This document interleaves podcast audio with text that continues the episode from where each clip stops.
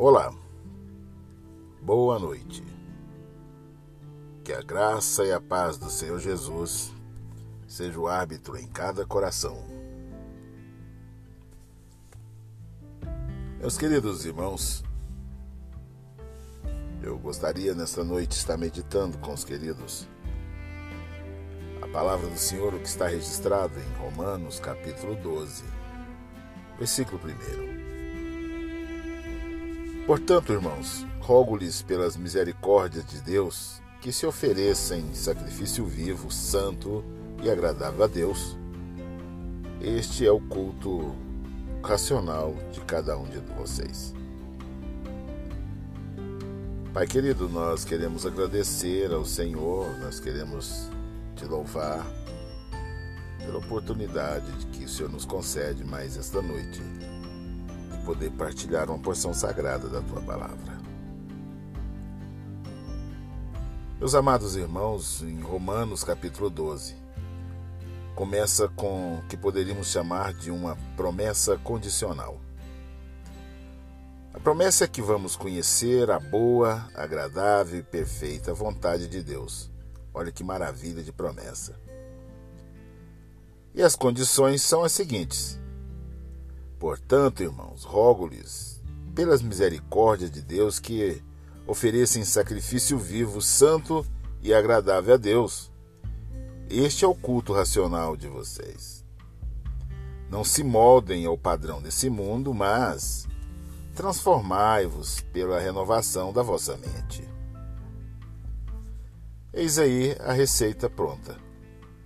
Para conhecer a boa, agradável e perfeita vontade de Deus, nós temos que nos apresentar diante de Deus. Nos primeiros 11 capítulos de Romanos, o apóstolo Paulo descreve sobre o fato de que estamos todos separados de Deus pelo, pelos nossos pecados, pela vida pregressa eh, não recomendável. Não há nada que possamos fazer através das nossas próprias forças para corrigir essa situação. Mas Deus mostrou o seu amor para conosco, enviando Cristo para morrer por nós e perdoar-nos de todo pecado. Portanto, em função disso, considerando tudo o que Deus fez por cada um de nós, Paulo diz o que devemos fazer se ofereçam, se ofereçam em sacrifício vivo. Devemos nos apresentar a Ele como, como oferendas. E as oferendas não são dadas, elas são entregues. Sua vida é algo que você pode ofertar a Deus. É um sacrifício vivo, portanto, geralmente sacrifícios estão mortos. Os sacrifícios que foram mortos não se contorcem no altar, mas sacrifícios vivos têm a tendência de fazê-lo. Então devemos nos oferecer dia a dia como sacrifício e agradável e santo a Deus. A Bíblia também diz que esse é o nosso culto racional. A palavra racional usada em Romanos 12:1 pode ser melhor traduzida como lógico. Esse é o nosso culto lógico, consciente. Em outras palavras, não faz sentido algum fazer isso. Um comprometimento sem uma convicção lógica seria ilógico. Portanto, se você quiser saber da vontade de Deus, apresente-se a Ele como sacrifício vivo e agradável ao Senhor. Esta é a forma com que Deus recebe o nosso sacrifício. Todos os dias, meus queridos, nós somos convidados a prestar esse culto racional a Deus. O culto racional é aquele que você tem a consciência plena do que está fazendo. Não movido por uma simples emoção, por um sentimento transitório, passageiro mas por algo que você escolheu de consciência. Depois de uma avaliação, você entendeu que o melhor para a tua vida que o melhor para a vida do homem é estar na presença do Senhor, é apresentar-se diante do Senhor. E pode ter certeza que quando abrimos o coração, quem completa a obra em nós é o Espírito Santo de Deus.